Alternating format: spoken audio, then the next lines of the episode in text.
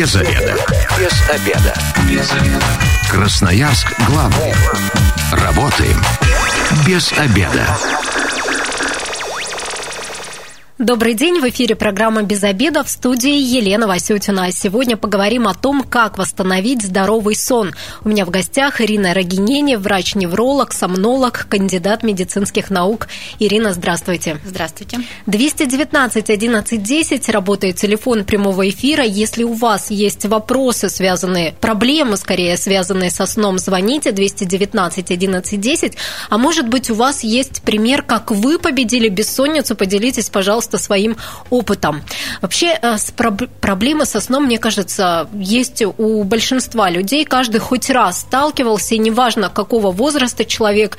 Я помню, и в школе бывало плохо спала, и в университете, особенно перед экзаменами. Ну и периодически такие состояния повторяются. Что такое здоровый сон все-таки? Как э, э, это обычный сон, когда мы высыпаемся, вот такая вот невероятная просто ситуация, когда мы хорошо засыпаем ночью и просто с легкостью встаем в 7 утра. А, я должна сказать, что Э, здоровый сон – это не количество сна, а именно качество сна. Мы не можем сказать, что если человек спит 8 часов, то у него будет здоровый сон. Это не факт. Э, некоторым хватает и 5-6 часов, некоторым не хватает и 9 часов. То есть самое главное, чтобы внутри сна э, было качество, да, то есть чтобы сон был структурированный, чтобы были все фазы и все стадии сна. Вот тогда мы можем сказать, что да, сон качественный. Ну и, наверное, самое главное, отдохнувшим просыпаться. Да, это основной критерий. То есть э, в лаборатории сна, конечно, мы можем посмотреть, как человек спал и определить все, э, всю его структуру сна. Но вот как же человеку самому понять, как хороший у него сон или нет? Понять очень просто. Если вы засыпаете не позднее, чем 30 минут после того, как легли в кровать, то есть 20-30 минут – это норма засыпания. Если вы не пробуждаетесь ночью, ночью человек не должен вставать даже в туалет, потому что вырабатывается ночью гормон, который уменьшает э, количество мочи в течение ночи, да, и поэтому физиологически мы не должны вставать э, ночью в туалет. Если вы встаете, значит, надо задуматься, да, и надо обратиться, может быть, к врачу. И второй критерий важный, когда вы просыпаетесь бодрым, отдохнувшим и здоровым. То есть вы активно вступаете в рабочий день. То есть не тогда, когда вы расхаживаетесь, да, и когда вы начинаете работать активно только к обеду, а когда вы нормально утром начинаете работать. Вот сейчас есть такая реклама «Только встал, уже устал». Она для многих прям очень актуальна. И действительно, очень сложно проснуться. Мы э, дома собираемся, готовим завтрак, доезжаем до работы, и на работе все равно еще сидим и хотим спать до 12 часов. Ненормальная ситуация. Вот что с этим можно делать? Чтобы утром хорошо проснуться, надо, как я говорю всегда, хорошо сначала уснуть и подготовить свой организм к засыпанию. А, если у вас есть проблемы со сном, то готовить организм надо задолго до самого сна. Во-первых, днем а, не сидеть все время в офисе, а на обеденном перерыве послушать, конечно, радио, да, и потом выйти 10 минут а, погулять на воздухе. То есть тут дело даже не в воздухе, не в кислороде, а дело в солнечных лучах. То есть когда мы выходим на улицу, даже если на улице туман, даже если не совсем видно солнышко, то мы все равно получаем свои солнечные лучи через сетчатку глаза. И в этот момент начинает синтезироваться большое количество серотонина в головном мозге. А ночью, вечером из этого же серотонина синтезируется гормон сна. То есть нам э, надо готовить себя заранее к хорошему сну.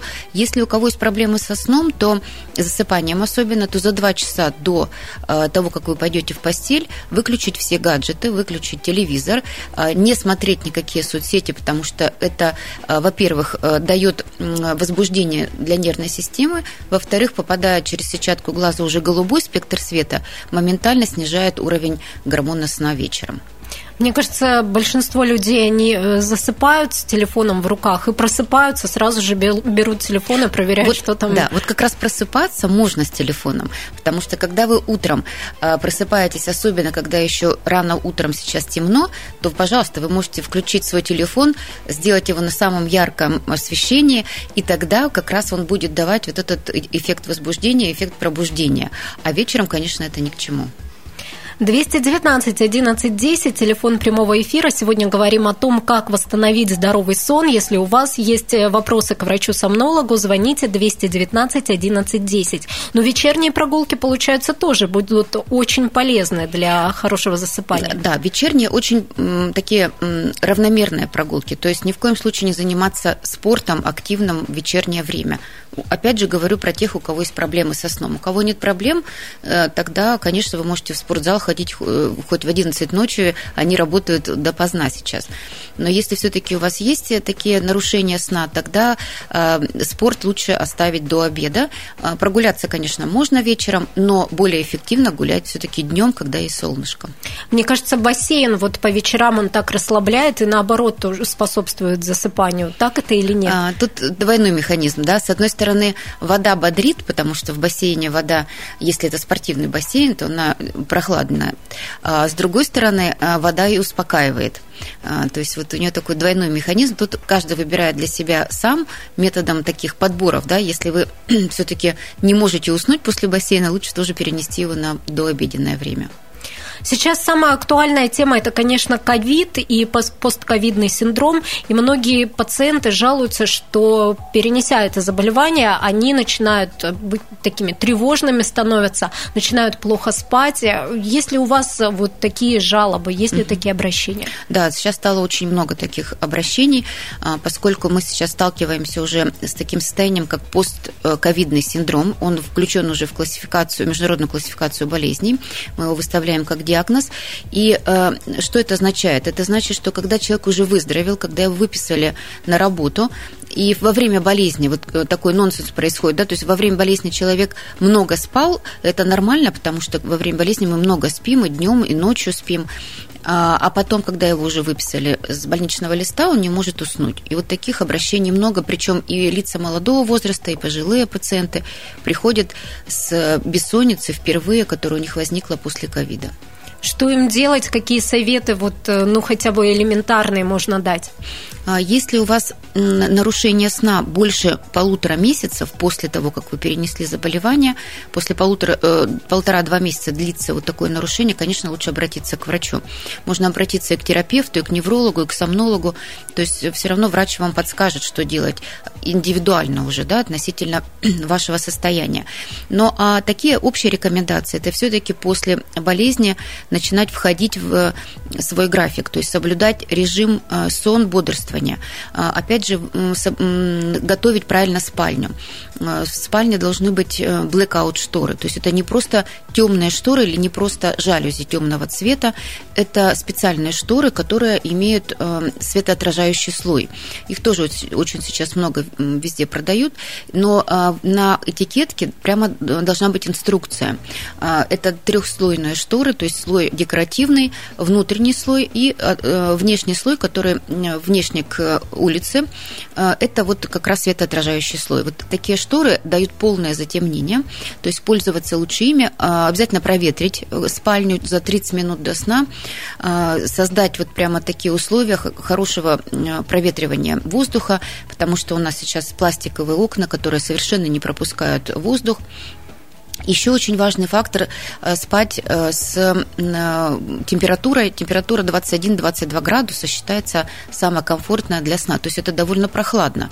С учетом того, что сейчас у нас батареи очень сильно жарят, да, и, теплый воздух, очень сильно высушенный воздух, пользоваться увлажнителями. Если нет какого-то увлажнителя, просто обычную, обычное махровое полотенце можно смочить водой и на батарею да, положить это вас спасет от пересушивания воздуха. Для сна это тоже важно. Влажность воздуха должна быть не меньше 50% в спальне. Я вам по собственному опыту могу сказать, у меня стоит увлажнитель воздуха, когда я его включаю, то есть вот он показывает мне процент э, увлажнения в самом начале, еще когда он не работает. И каждый раз у меня не получается больше 30, да, 30-28 даже процентов. И только когда увлажнитель начинает работать, через несколько часов, и то э, очень-очень слабо под, подходит к цифре 45 или 50. Поэтому у нас очень пересушенный воздух. Ну, то есть увлажнитель мы включаем перед сном, потому что во время сна он будет гудеть, и, Нет, наверное... сейчас современные увлажнители не гудят, абсолютно не мешают, поэтому лучше спать прямо с включенным увлажнителем всю ночь, ну, либо использовать вот такие, э, э, такие мокрые полотенца да, на, на ночь. Хотя полотенце высыхает моментально на батарее, но это хотя бы какое-то время будет увлажнять. Мне кажется, вот эти советы, они будут полезны даже все, абсолютно всем, Конечно. не обязательно тем, кто вот сейчас э, у кого диагностирован постковидный синдром. Конечно, да, это советы для всех. Это универсально. Ну и когда мы все вот это организуем тщательно, утром мы будем с другим чувством просыпаться? А, я думаю, что да. Если мы будем... Еще очень э, такой интересный есть момент. А, когда мы говорили про качество сна, то качество сна – это э, циклы сна, да, то есть это определен... один цикл сна равен примерно полтора часа. Ну, плюс-минус 10 минут у всех по-разному. И вот в этот цикл Э, сна входит э, фаза медленного сна и фаза быстрого сна. И вот если вы... Лучше всего просыпаться в фазу быстрого сна, то есть организм тогда готов уже к пробуждению. Вот таких циклов у нас за ночь э, в норме примерно 5-6. И можно посчитать, во сколько вам, во сколько вам надо проснуться, да, и во сколько вы должны спать, лечь, чтобы проснуться примерно в фазу быстрого сна. Ну, например, если вам надо проснуться в 8 утра, то мы отсчитываем 5 или 6 раз по полтора часа. И тогда получается там в 22.45 примерно вам надо лечь спать. Или, или тогда уже, если вы пропустили это время, или вам это еще рано, э, для вас это время, тогда еще полтора часа, и лучше ложиться не между, да, то есть не в 23 часа, а тогда уже чуть попозже. То есть это все можно посчитать, и это называется счетчик э, сна или счетчик пробуждений. И в интернете это все уже все расчеты есть, можно посмотреть. А то наверняка можно даже приложение на телефон скачать да, и да. согласно нему вот просыпаться в определенное время. Еще ведь э, многие у нас грешат тем, что постоянно переводят будильник на 5, на 10 минут. Вот это насколько полезно? Мне кажется, что это вот очень вредно, но все это абсолютно абсолютно все мои знакомые делают. Это э, вредно, для, опять же, для тех, у кого есть проблемы со сном и у кого есть тревожное состояние, потому что каждый раз, когда вы переводите будильник на 5-10 минут, ваша нервная система начинает нервничать, вы начинаете нервничать, э, может быть, вам надо было попозже сразу поставить, а может быть, я уже опоздал и так далее. То есть вот, вот это вот возбу... гипервозбуждение, тревога потом в течение дня, которая э, ни к чему хорошему не приводит.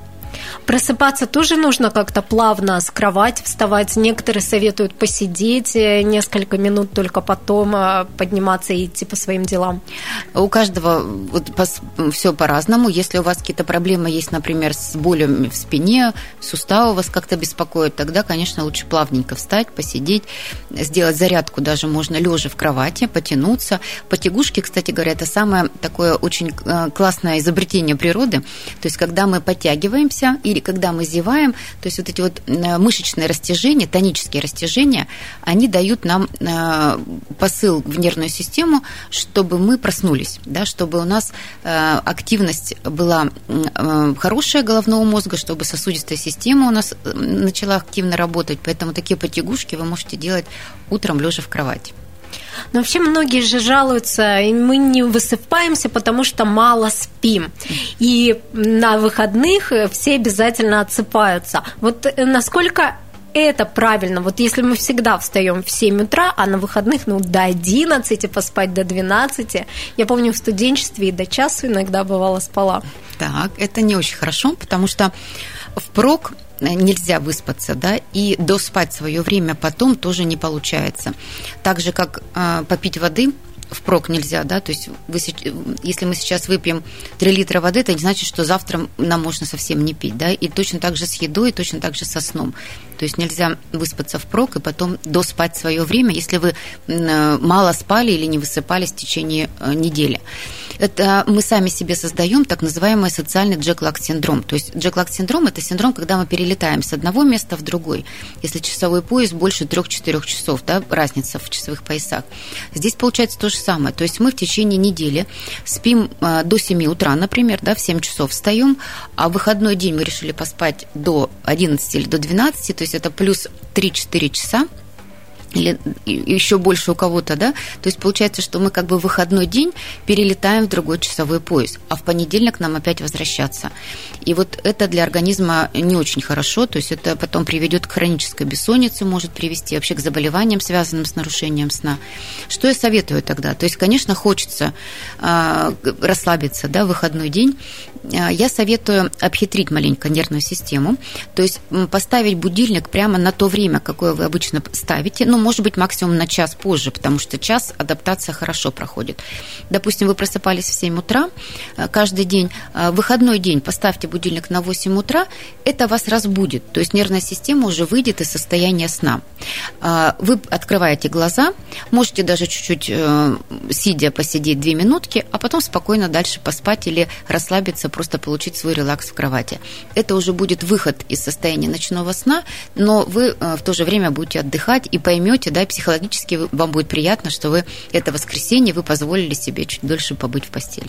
Ну, то есть в идеале максимум на час дольше спим в выходной да. день. Программа «Без обеда» возвращается в эфир в студии Елена Васютина. Сегодня говорим, как восстановить здоровый сон. У меня в гостях врач-невролог, сомнолог, кандидат медицинских наук Ирина Рогинене. 219 11 10 работает телефон прямого эфира. Если у вас есть проблемы, связанные со сном, звоните 219 11.10. Вообще, э, я так понимаю, золотое правило для хорошего сна – это правильный режим, когда мы в одно время ложимся спать и в одно и то же время просыпаемся. До какого времени стоит э, лечь спать? А, тут тоже очень все индивидуально. Так же, как с нормой сна в часах, я не могу точно сказать, во сколько вам ложиться и во сколько вставать. Это вы все решаете сами от своей природы, да, то, потому что мы рождаемся изначально либо совами, либо жаворонками. Это, нас, это не миф, это на самом деле так и есть.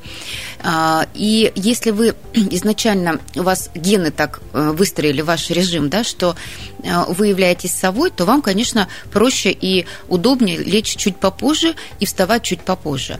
Если вы э, жаворонок, наоборот, вам легче ложиться раньше и вставать раньше. Соответственно, наша, к сожалению, наша социальная жизнь нас переучивает, переделывает, да.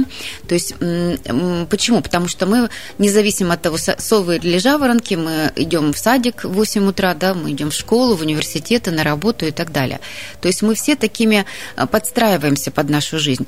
С точки зрения медицины, с точки зрения физиологии, это не совсем хорошо для организма потому что все-таки природа берет свое, да, то есть если мы а, родились такими совами, да, то переделать нас жаворонки это не хороший такой результат может быть. Но а, есть такой средний тип, голуби называются, это те люди, голуби, которые могут быстро перестраиваться с одного режима на другой.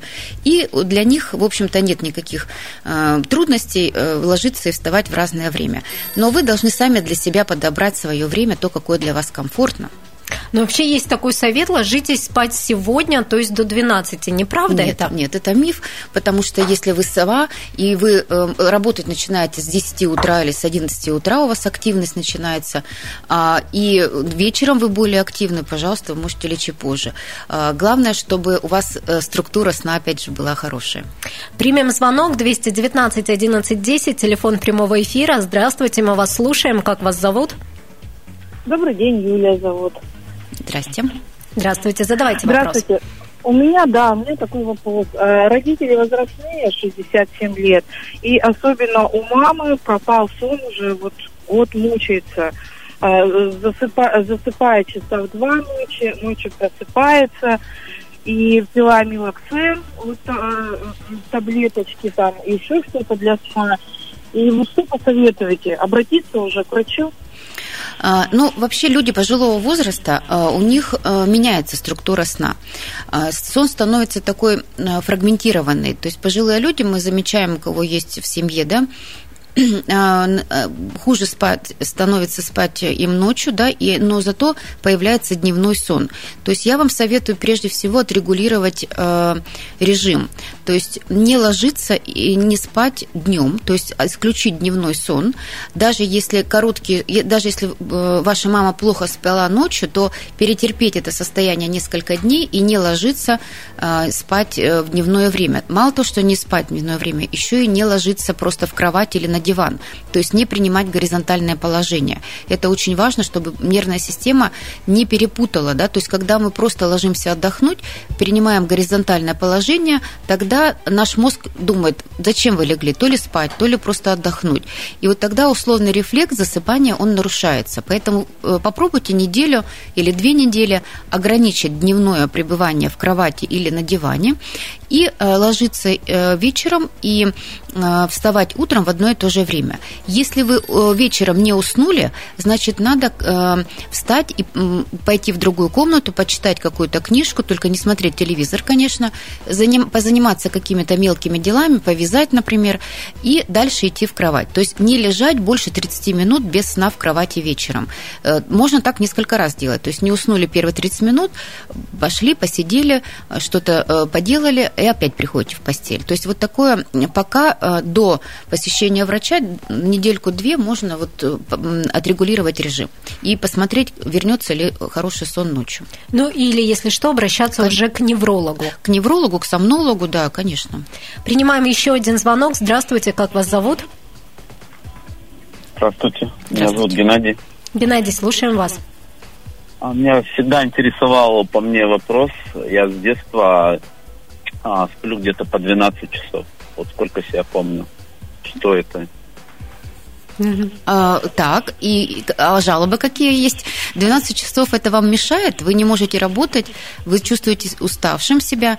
Почему? Э, ну, ну может, и 12 часов. Кому-то хватает 4 часов, вам надо 12. Главное, чтобы вы социально были активны при этом и не было э, проблем с пробуждением или с засыпанием.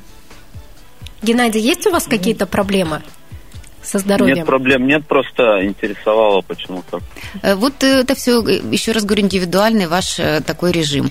Если у вас нет каких-то проблем с работой при этом, и вы можете сами себе подобрать график своей жизни, ничего страшного в этом нет. Ну, Геннадий счастливый человек, если он всю жизнь может, имеет возможность спать по 12 часов. Это редкость просто, что есть такая возможность. Так что, ну, надо наслаждаться этим, да?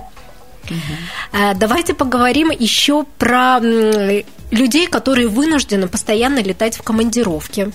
Э, либо у тех, у кого есть ночные смены регулярные. У них же вот ну, всегда сон сбивается, получается. Да, к сожалению, э, все ночные смены, они не очень хороши для нашего здоровья, потому что нам, наша природа не предусматривала, что мы будем работать ночью, да, пока не изобрели лампочку. Это, с одной стороны, хорошее изобретение, с другой стороны, разрушен наш сон, и те ночные смены, которые э, люди э, вынуждены работать, да, если они при этом начинают испытывать нарушение сна, они, им трудно уснуть на следующий день после смены, то здесь даже надо задуматься, да. Ну, во-первых, надо устроить, э, подобрать свой режим. Если вы приходите со смены утром, то надо создать условия для сна. То есть 3 часа примерно вы можете, 3-4 часа вы можете поспать, но опять же в темном помещении, да, в темной спальне, то есть сымитировать вот такой ночной сон.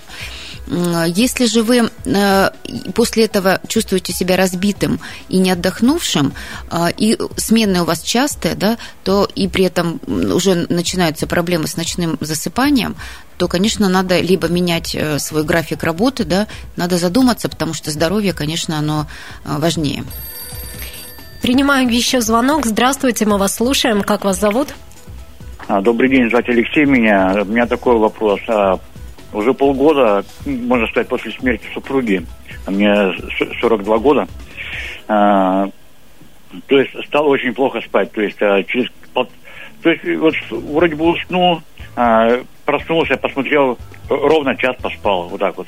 Опять а, опять уснул, и через час просыпаюсь. То есть вот так вот а, бывает 4 часа всего лишь поспишь, и все, и да, дальше спать невозможно. Угу. Спасибо за вопрос. Алексей, ну, во-первых, во-первых, вы пережили огромный стресс. Да, и этот стресс э, считается по 100-бальной системе самый высокий. Вы потеряли близкого э, себе человека, и поэтому здесь, безусловно, я вам советую обратиться к врачу, потому что здесь э, могут быть элементы тревожно-депрессивного состояния, и, возможно, здесь уже подбор каких-то медикаментов. И плюс работа с психологом обязательно, поэтому не, от, не откладывайте визит к врачу, это все корректируется, и тогда сон ваш восстановится, и вы будете себя чувствовать здоровым.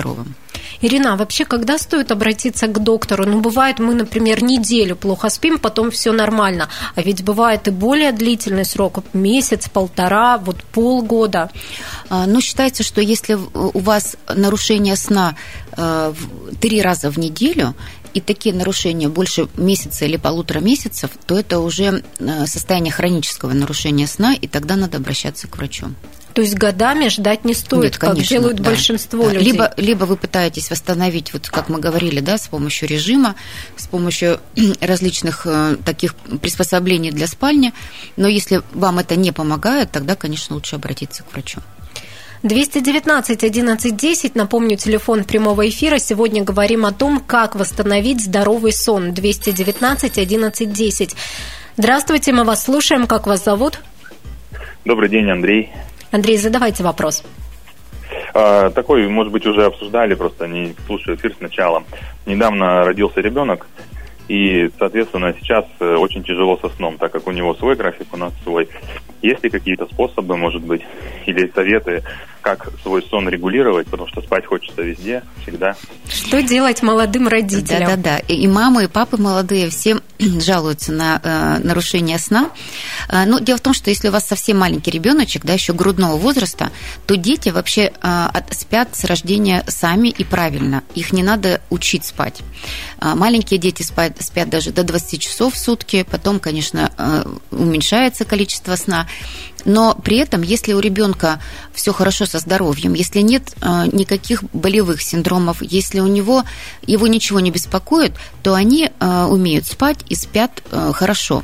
Другое дело, что иногда молодые родители в силу того, что им так удобнее, да, например, берут ребеночка маленького к себе в кровать. Это, это делать нельзя, потому что ребенок очень быстро наслаждается этим моментом и быстро привыкает к маминому теплу, к папиному теплу и начинает капризничать, если вы его не берете дальше в постель. То есть с первого дня рождения у ребенка должна быть своя кроватка, в идеале вообще своя комната, и страшного в этом ничего нет. Если ребеночек проснется, мама всегда услышит и к ней и подойдет.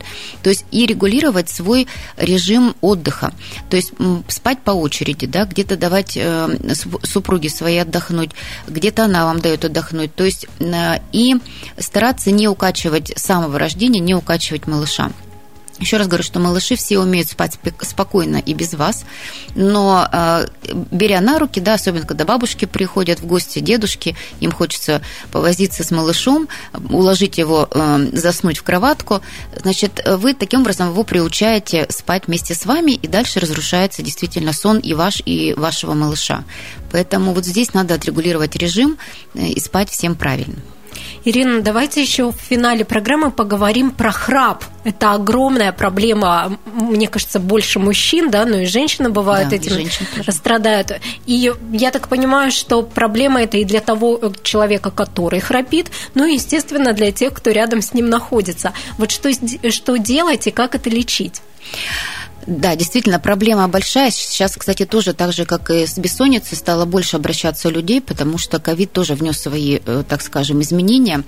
И э, храп э, – это, с одной стороны, просто звук, когда мы слышим звук, но звук может быть разный. То есть он может быть э, опасный для здоровья храпа, храпящего, а может быть не совсем опасный. То есть храп бывает осложненный и неосложненный. Если у человека просто феномен храпа, когда вибрирует мягкое небо и не перекрывается гортань при этом, ну, страшного для, ничего, для него нет, ну, просто рядом ближайший человек, конечно, не спит, пытается его перевернуть на спину, э, со спины, вернее, на бок и так далее. Но вот если а, есть остановки дыхания у храпящего, то есть когда замирает на, какое, на несколько секунд дыхание, а потом громкое всхрапывание, вот это уже опасно для самого храпящего в том числе, потому что это риски инсультов, инфарктов в ночное время. Это надо обязательно лечить и корректировать. Но проблема такая есть, обратите внимание, как спят ваши а, родственники, да, и если есть вот такие вот прерывистое дыхание ночью, надо бегом бежать к врачу. А где вообще это лечат, если в Красноярске специальные медучреждения? Да, у нас, у нас есть несколько медучреждений, в которых работают сомнологи. А, в городе 5 э, или 6 уже э, сомнологических таких кабинетов, поэтому вы можете обратиться к любому, к любому специалисту. Ну, даже если не, не, ну, дыхание нормальное во время храпа, все равно можно обращаться да, или по, потому, пренебречь? Нет, вы же не знаете на самом деле, вы же не, не слышите точно, когда есть остановки дыхания, вы же сами спите, да, то есть храпящий сам себя не слышит, а тот, кто находится рядом, не всегда может на слух уловить, во-первых. Во-вторых, э, проводится специальная диагностика сна. Я, например, даю домой аппарат специальный, в котором пациент спит, и э, у человека мы можем посмотреть, какое дыхание, сколько остановок дыхания было или не было, какой кислород в течение ночи в крови. И на этом основании уже, так как делаются кардиограммы, да, потом ставится диагноз точно так же, мы исследуем э, дыхание э, во сне и вообще сам сон, и уже тогда мы решаем вопрос, какое лечение подбирать. И еще один важный момент про дневной сон хотела спросить. Я вообще прочитала, что это один из способов продлить жизнь и мега полезно. Правда это или нет, якобы ученые доказали. Нет, это миф на самом деле. То есть днем э, по своей природе мы не спим. А, и если у вас есть потребность в дневном сне, значит, надо э, задуматься, как вы спите ночью. Может быть, у вас некачественный э, ночной сон. Поэтому в норме человек не спит ночью. Ой, днем, да, только дети. Ну, дети, потому что у них сон более длинный в течение суток. Если не получилось полноценный сон ночью, есть возможность, например, поспать 2-3 часа или вообще не спать. Вот что лучше? Если у вас такие ночи нечастые, то лучше перетерпеть и лечь потом полноценно спать на следующую ночь, чтобы не сбивать график сна. А, но опять же, если это сменная работа, то здесь уже э, совсем другой разговор, потому что это проходит постоянно, да, такие ночные смены, в которых вы неполноценно спите или вообще не спите. Тогда надо, конечно, спать, ложиться. Но опять же, не днем, не вечером, а тогда, когда вы пришли с работы э, в, в утренние часы. Ну и последний вопрос задам. Когда уезжаем в командировку, сразу перестраиваемся на новое время или живем все-таки по своим часам? Обязательно сразу. А, если вы, особенно если у вас перелет в 3-4 и больше часов, старайтесь жить по тому времени, в которое вы прилетели. Это очень важно. Особенно, когда вы летите на восток. То есть нам гораздо, вот э, с нашего региона гораздо легче улететь, допустим, в Москву и там быстрее перестраивается организм, чем обратно, когда мы возвращаемся. Поэтому обязательно э, все переводите свои часы. Раньше, когда были не электронные часы, да, такие ручные, все быстренько перевели и все живите уже по тому времени, и, и тогда организму и нервной системе легче адаптироваться. Спасибо вам большое. Сегодня Пожалуйста. с врачом-сомнологом Ириной Рогинини говорили, как восстановить здоровый сон. Совсем скоро эта программа будет опубликована на сайте 128.fm. Эм. И если вы, как и мы, провели этот обеденный перерыв без обеда, не забывайте, без обеда, зато в курсе. Без обеда. Без обеда. Без обеда. Красноярск главный. Работаем без обеда.